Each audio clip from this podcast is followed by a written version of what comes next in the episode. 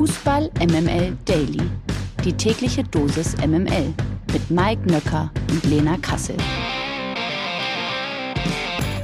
Guten Morgen, heute ist Montag, der 11. April. Das hier ist Fußball MML Daily und heute ist eine äh, besonderes harte Folge für Lena Kassel. Wir steigen nämlich voller Elan in diese Osterwoche und trotzdem müssen wir zurückgucken. Lena, bist du da? Guten Morgen. Traust du dich raus? Guten Morgen. Ja, ich, ich kriech langsam aus meiner kleinen Höhle wieder raus. Ja, ein ja. bitteres Wochenende. Es tut mir leid. Du fühlst dich fast schon wie ein HSV-Fan, oder? Nehme ich mal an. Champions League, Europa League und all das liegt am Wochenende an. Nächste Woche dann wieder erste und zweite Bundesliga, Osterwochenende und die Woche davor ist pickepacke voll und deswegen gehen wir voll hinein in das hier. 100% Lena. Guten Morgen, Mike und Happy Monday. Präsentiert von Lena Kassel. Lena, da, darf ich es ansprechen? Wir müssen darüber reden, natürlich, weil dieses, dieses Fußballspiel hat ja auch noch so viel mehr abgeworfen als eigentlich der Fußball an sich. Und deshalb, glaube ich, müssen wir darüber reden, ja.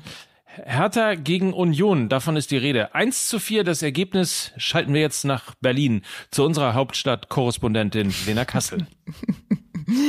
Ja, Mike, was soll ich dir denn erzählen? Du hast äh, gerade jetzt schon das Ergebnis vorgelesen. Es war eine Demonstration. Man hat rein sportlich natürlich einen Klassenunterschied gesehen. Eine sehr, sehr selbstbewusste, eingespielte Unioner Mannschaft und ein sehr verunsichertes, fragiles Gebilde auf der anderen äh, Seite. Also es war ja, es waren zwei Welten, ähm, die man da gesehen hat. Und ja, schauen wir vielleicht mal ein bisschen ähm, auf die Aufstellung von Hertha. War natürlich dann doch mit ein paar Umstellungen verbunden, auch mit ähm, Spielern, die so out of position gespielt haben. Linus Gechter war dann irgendwie ein alleiniger Sechser.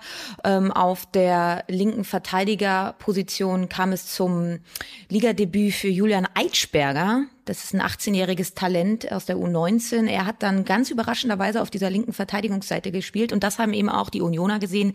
Sehr viele Aktionen, sehr viele Tore genau über diese linke Verteidigerposition äh, gekommen. Sie haben ihn immer wieder gedoppelt und haben ihn halt so ein bisschen als, ja, Opfer ausgemacht. Also diese Seite. Und ähm, das war extrem unglücklich.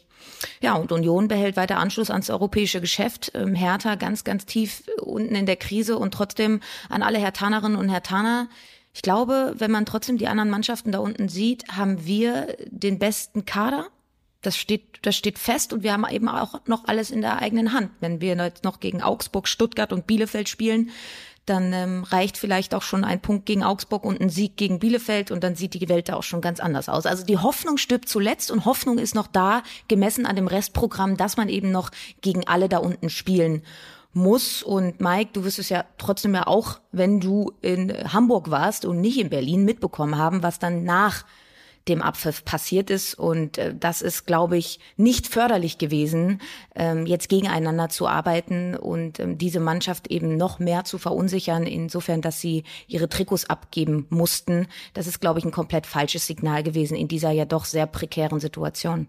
Auch was für eine vermessene Reaktion der Fans, ne, muss man auch mal sagen. Ja, vor allem, wenn man gesehen hat, welche Jungs da ihre Trikots liegen gelassen haben. Ähm, das waren äh, Berliner Jungs. Das sind junge Berliner Jungs gewesen, die in der Akademie ausgebildet wurden, die teilweise schon selber in jungen Jahren in der Kurve standen. Linus Gechter, den hatte ich vor ein paar Wochen im Interview zum Gespräch, der zu mir sagte, er war mit fünf schon im Olympiastadion, also waschechte Hertaner, die ihre Trikots dort auf dem Boden liegen lassen mussten. Ähm, ein Marton Dardai, ein Linus Gechter, ein Maxi Mittelstädt, Spandauer Junge, also ähm, vor allem haben die Ultras damit ihre ja wirklich fantastische Choreo, Kurvenchoreo, die sie zu Beginn dieser Partie hingezaubert haben, ein wenig zunichte gemacht, weil natürlich sprechen jetzt alle nicht mehr über diese tolle Choreografie, sondern über diesen beschämenden Abschluss ähm, dieses Derby-Tages, nämlich, dass die Jungs ihre Trikots ausziehen mussten. Ähm, ja, keine, kein, kein schöner Ausgang, muss ich echt sagen. In der Tat, das wird sicherlich auch morgen noch in der Jubiläumsfolge fünf Jahre Fußball MML Thema sein. Und da werden wir das Ganze natürlich auch nochmal sehr beleuchten. Es erinnert so leicht an Schalke 04, wo ja auch Spieler schon Kapitänsbinden und andere Dinge abgeben mussten und der Verein am Ende in der zweiten Liga landete. Sei es drum, wir wollen nicht spekulieren, wir wollen aber nochmal ein wichtiges Spiel unter die Lupe nehmen. Wichtig für den Abstiegskampf. Von dem distanziert sich jetzt nämlich sehr eindeutig der VfL Wolfsburg nach einem 4 zu 0 über Arminia Bielefeld. Ja, sehr deutlicher Sieg. Ähm, die Arminia leider ja auch wieder ziemlich geschüttelt von dieser schweren Verletzung von Cedric Brunner war das, glaube ich. Also auch da nochmal nach der vergangenen Woche mit Fabi Klos jetzt eher gute Besserung ähm, nach Bielefeld. Das ist ähm, ja doch ähm, immer das Wichtigste. Und die Wol was haben die Wölfe gemacht? Riedle Baku und Yannick Gerhardt sind wieder in die Startelf gerückt. Ähm, sie haben also auf diesen Außenpositionen getauscht, haben ja in so einem 3-4-3 gespielt und eben auf diesen Schienenpositionen rechts und links kamen frische neue Leute rein mit Riedle Baku und Yannick Gerhardt und die haben gleich gezündet. Yannick Gerhardt ein fantastisches Spiel gemacht, auch Riedle Baku ähm, wieder ein bisschen aus seinem Formtief herausgefunden und sie haben dementsprechend auch sehr viele Flankenzulieferungen generiert für eben einen klassischen Mittelstürmer, wie es ein Lukas Metscher ist, der eben auch doppelt äh, getroffen hat. Und das war so ein bisschen das Erfolgsrezept vom VfL Wolfsburg bei diesem deutlichen Sieg gegen Bielefeld. Die Außenposition und damit die garantierte Flankenzulieferung für einen Lukas Metscher. Arminias letzter Sieg liegt äh, weit zurück mittlerweile. Der 19. Februar war es. Da gab es ein 1 zu 0 gegen Union. Und als nächstes, was wünschst du dir zu Ostern? Bayern München? Ich glaube nicht so als Bielefelder in der jetzigen Situation. Das ist also das nächste Spiel der Arminia gegen den FC Bayern zu Hause auf der Alm. So, und dann gehen wir nach Köln zum äh, Karnevalsduell. Erster FC Köln gegen Mainz 05. Ähm, da wurde auch fröhlich hin und her ähm, die Führung vergeben und äh, dementsprechend am Ende ein 3 zu 2 für den ersten FC Köln. Die konnten tatsächlich die Partie nämlich drehen. Ja, und das liegt tatsächlich auch an den vermittelten Werten, die ein Steffen Baumgart dieser Mannschaft mitgegeben hat. Also generell ja dieses Duell, ähm, ein Duell beider Mannschaften, wo die Trainer auch so ein bisschen den Unterschied machen. Ne? Beide Mannschaften ja in der vergangenen Saison um den Abstieg mitgespielt, ähm, ganz äh, sogar die Kölner in die Relegation mussten. Und die Trainer haben bei beiden Mannschaften den erheblichen Unterschied gemacht. Und ähm, Steffen Baumgart für mich gerade auch so diese weichen Faktoren beim FC gestärkt. Dementsprechend hatten sie eine überragende Mentalität, sind nach 0 zu 2 Rückstand nochmal zurückgekommen und haben eben dieses Spiel gewonnen. Ähm, Baumgart hat damit wirklich, ähm, glaube ich, den besten Punkteschnitt aller FC-Trainer im Zeitalter der Drei-Punkte-Regel. Also man kann den Trainereffekt in Köln auf jeden Fall nicht mehr leugnen. Und sie spielen wirklich ähm, ein bisschen variabler sogar in der Offensive. Ich hatte das ja immer mal so ein bisschen angemahnt, dieses Flanke, Flanke auf Modest, das würde sich irgendwann abnutzen, wenn wir jetzt mal auf die drei Torschützen gucken, da ist kein Anthony Modest beizufinden. Also sie haben sich auch da weiterentwickelt. Er hat gute Kräfte von der Bank gebracht, unter anderem einen Jubicic, der sehr viel Intensität gerade im letzten Drittel mit sich bringt. Also sie haben da sehr viele offensive, tiefe Läufe in ihrem Angriffsdrittel und das macht echt Spaß und Mainz jetzt ja seit drei Spielen ohne Sieg und lassen extrem viel liegen. Ähm, momentan auch äh, sehr, sehr anfällig bei Standards. Und äh, man muss sagen, die Domstädter mit 43 Punkten jetzt noch mittendrin im Kampf um die europäischen Plätze. Ja, bei Mainz hat man tatsächlich so ein bisschen das Gefühl, die haben 38 Punkte, da ist so die Luft und Luft, die Lust ja. aus der Saison raus. Absteigen mhm. kann man nicht mehr so richtig und ähm, nach oben hin kommst auch nicht mehr, dann passiert sowas natürlich gerne.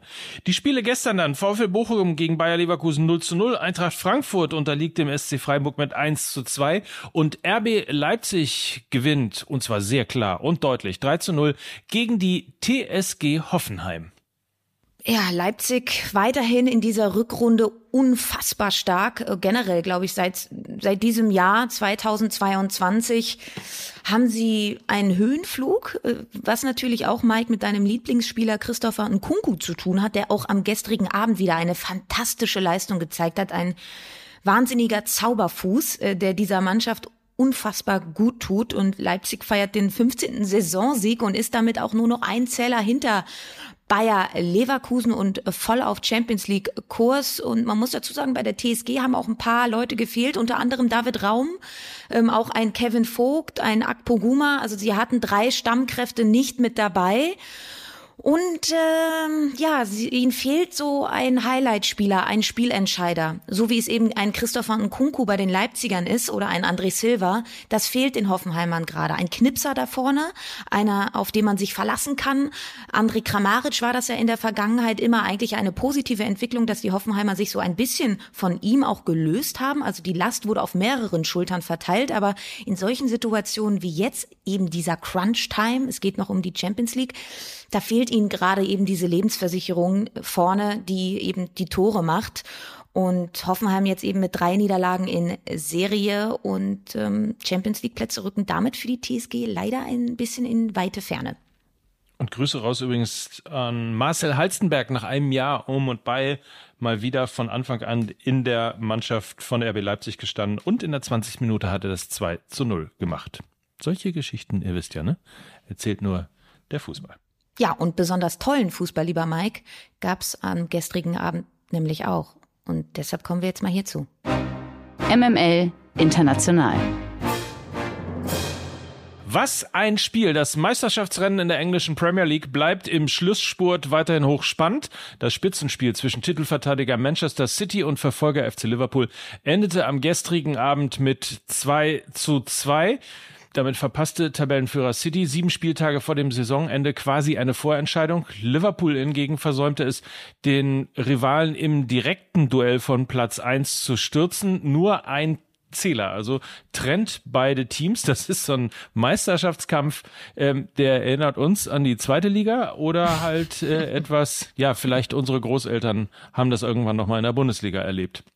Aber es war ein temporeiches Spiel, oder Lena? Ja, total und einfach richtig toll, dass keiner enttäuscht wurde. Manchmal werden ja solche Spiele dann ähm, mit so viel Druck und mit so viel Erwartung aufgeladen und dann ist dieses Spiel und irgendwie ist man dann so, na, na habe ich mir ein bisschen mehr von versprochen, aber man kam vollends auf seine Kosten.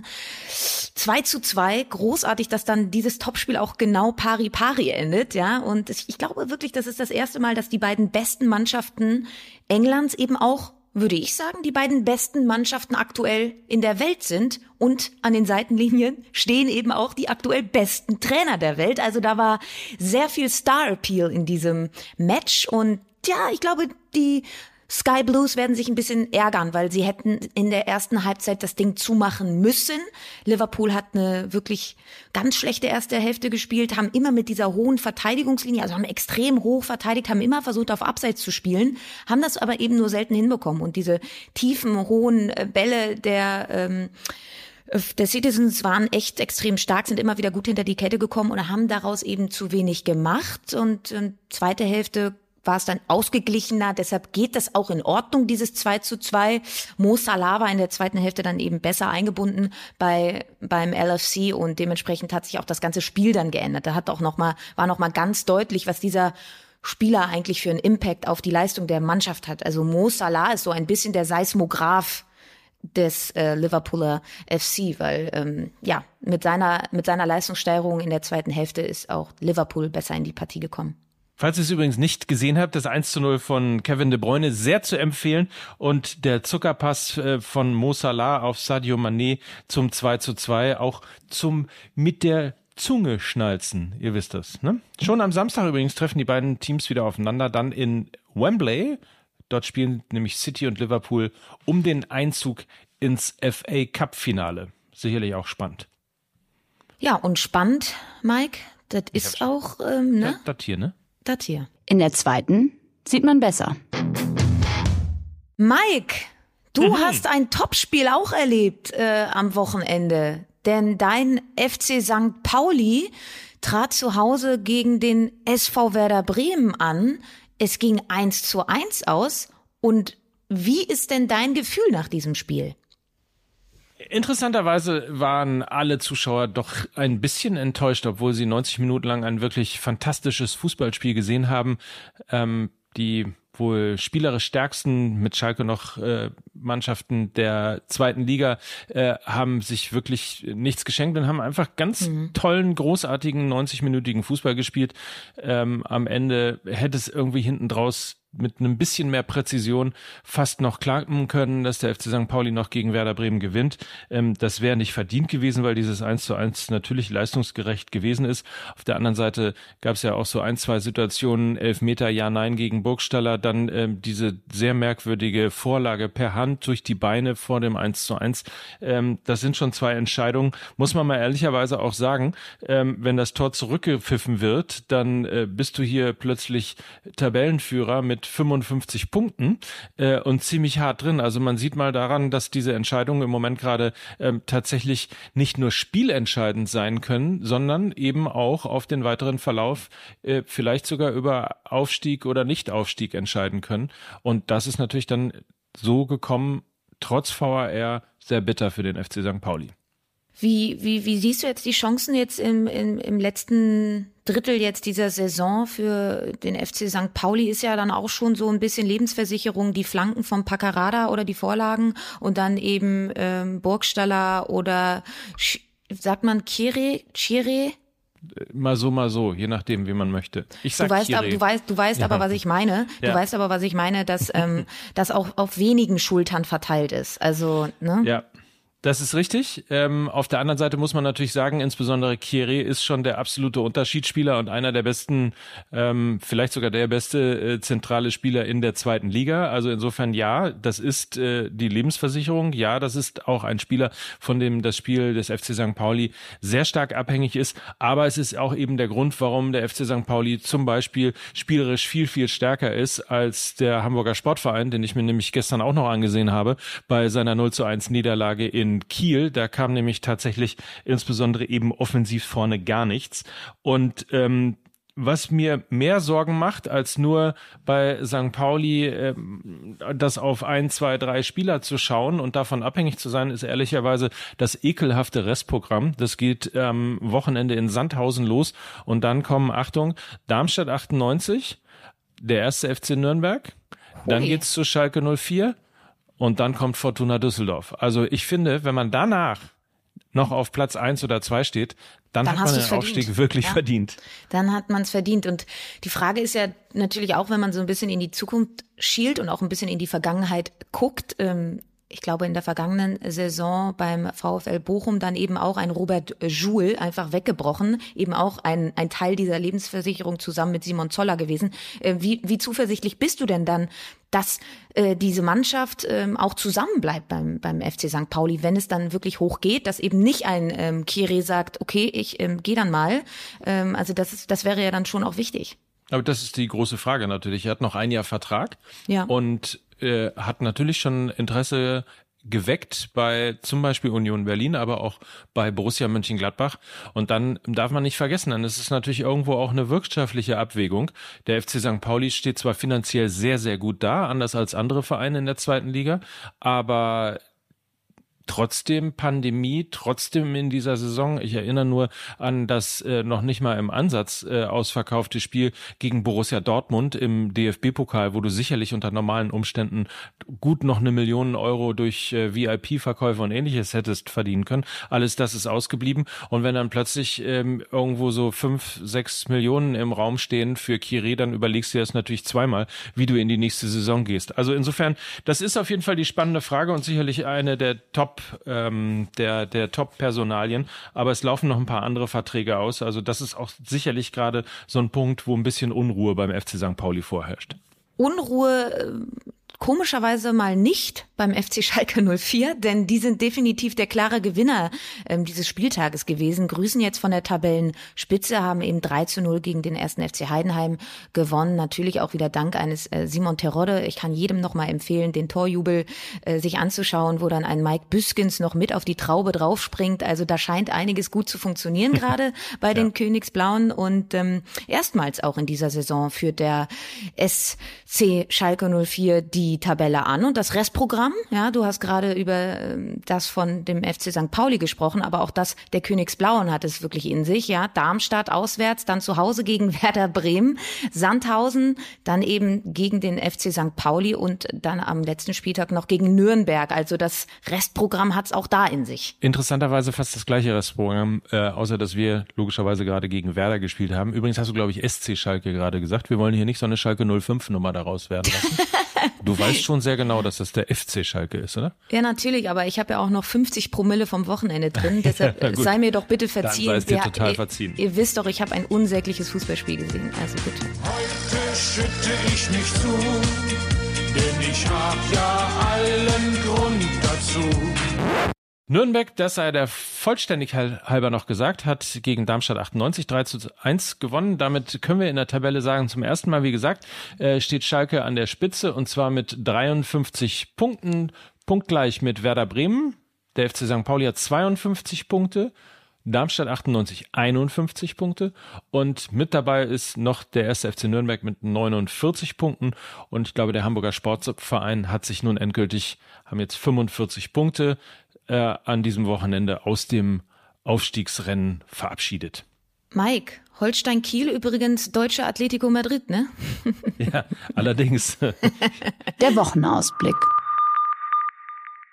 Atletico Madrid ist aber ja auch das richtige Stichwort, denn in dieser Woche gibt es wieder sehr viel Champions League. Und zwar die Rückspiele, die beginnen morgen ja schon. Champions League Viertelfinale Rückspiel, die Bayern zu Hause gegen den FC Villarreal um 21 Uhr auf Amazon Prime. Gibt's das für euch, dann am Dienstag auch noch das Rückspiel Real Madrid gegen den FC Chelsea. Das gibt's auf The Zone. Mittwoch geht's weiter. Liverpool gegen Benfica Lissabon und eben Atletico Madrid gegen Manchester City. Und Mike, am Donnerstag äh, dürfte es dann auch wieder bei allen Eintracht Frankfurt Fans kribbeln, richtig? Absolut. Dann nämlich Europa League. Und zwar das Rückspiel im Viertelfinale zum einen natürlich Barcelona gegen Eintracht Frankfurt um 21 Uhr. Atalanta Bergamo spielt vorher noch gegen RB Leipzig um 18.45 Uhr. Und was unser Kribbeln angeht, da kann ich nur sagen, bei uns kribbelt's schon sowas von, denn morgen auf den Tag genau wird Fußball MML.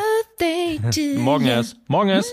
Ja? Sorry. Morgen auf den Tag genau wird nämlich äh, Fußball MML fünf Jahre. Freut euch schon jetzt auf die Aufzeichnung. Äh, Miki, Lukas und ich sind alle zusammen im Studio und werden tatsächlich fünf Jahre nach der ersten Folge unsere kleine Geburtstagsshow feiern.